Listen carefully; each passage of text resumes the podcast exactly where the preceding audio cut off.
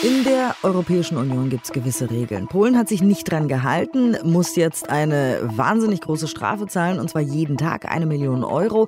Wieso, weshalb, warum? Unser Thema heute. Deutschlandfunk Nova. Kurz und heute. Mit Diane Hilscher. Polen soll jeden Tag eine Million Euro zahlen. Ja, tatsächlich jeden Tag. Strafe. Und zwar so lange, bis die Regierung Änderungen bei ihrer umstrittenen Justizreform umsetzt, weil die nämlich gegen EU-Recht verstößt. Das hat jetzt der Europäische Gerichtshof entschieden. Aber die ganze Geschichte von Andreas Schmidt jetzt aus den Deutschlandfunk Nova Nachrichten, damit wir alle auf demselben Stand sind, erklär doch noch mal ganz kurz den Fall.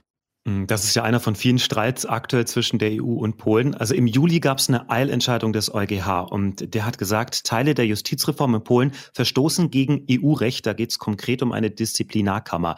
Die kann Richterinnen und Richter und Staatsanwälte unter anderem entlassen. Und die Mitglieder dieses Gremiums werden von der Politik mitbestimmt. Und da hat dann der EuGH gesagt, damit ist die Unabhängigkeit der Justiz in Polen wohl gefährdet und deshalb soll dieses Gremium aufgelöst worden. Polen hat auch signalisiert, okay, das machen wir. Bisher ist das aber nicht passiert. Wie sind denn die Reaktionen auf dieses Urteil jetzt in Polen ausgefallen?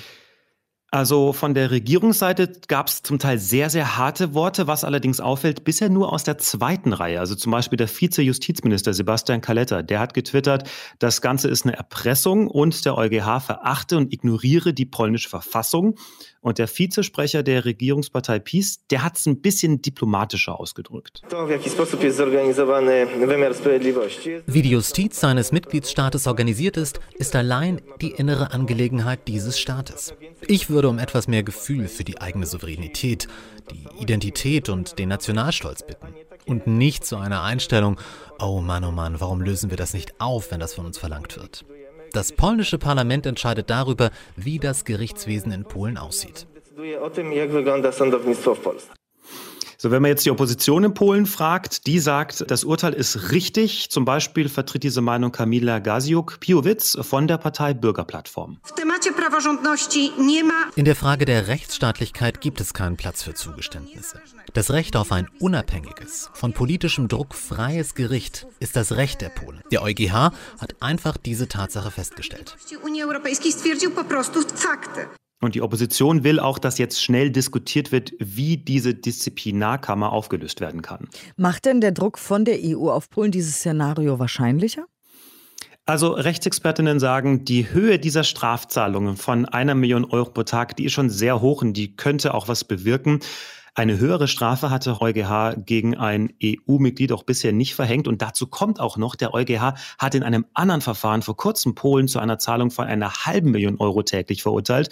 Da geht es darum, dass Polen nicht wie angeordnet mit dem Abbau von Braunkohle in einem Tagebau aufhört. Also zusammen muss Polen jetzt circa 45 Millionen Euro im Monat zahlen. Und dieses Geld muss Polen auch mittelfristig abgeben, denn wenn es sich weigert zu zahlen, dann kann die EU einfach Zahlungen an Polen aus dem EU-Haushalt kürzen. Also ist Geld tatsächlich in diesem Streit zwischen EU und Polen das wichtigste und mächtigste Druckmittel? Aktuell scheint so, ja, denn bisher arbeitet Polen ja oft gegen die EU. Die Disziplinarkammer wurde ja nicht aufgelöst. Letztens hat auch das polnische Verfassungstribunal geurteilt, dass das EU-Recht stellenweise ignoriert werden kann und polnisches Recht Vorrang hat, was allerdings gegen einen der Grundgedanken der EU verstößt. Allerdings muss man eben auch sagen, Polen braucht das Geld von der EU. Bald wird zum Beispiel auch über eine erste Zahlung von Corona-Hilfsgeldern von fast 5 Milliarden Euro entschieden. Das kann aber die EU-Kommission noch blockieren. Also da ist schon ein bisschen Druck drin. Auf der anderen Seite muss man natürlich auch sagen, diese Konfrontation kann natürlich auch langfristig Auswirkungen auf die Beziehungen zwischen EU und Polen haben. Polen muss täglich eine Million Euro Strafe zahlen, solange es Teile seiner umstrittenen Justizreform nicht zurücknimmt. Mit dieser Reform ist die Opposition im eigenen Land auch nicht zufrieden und nicht einverstanden. Die Reaktion hat euch Andreas Schmidt zusammengefasst aus unserer Nachrichtenredaktion. Vielen Dank. Deutschlandfunk Nova. Kurz und heute.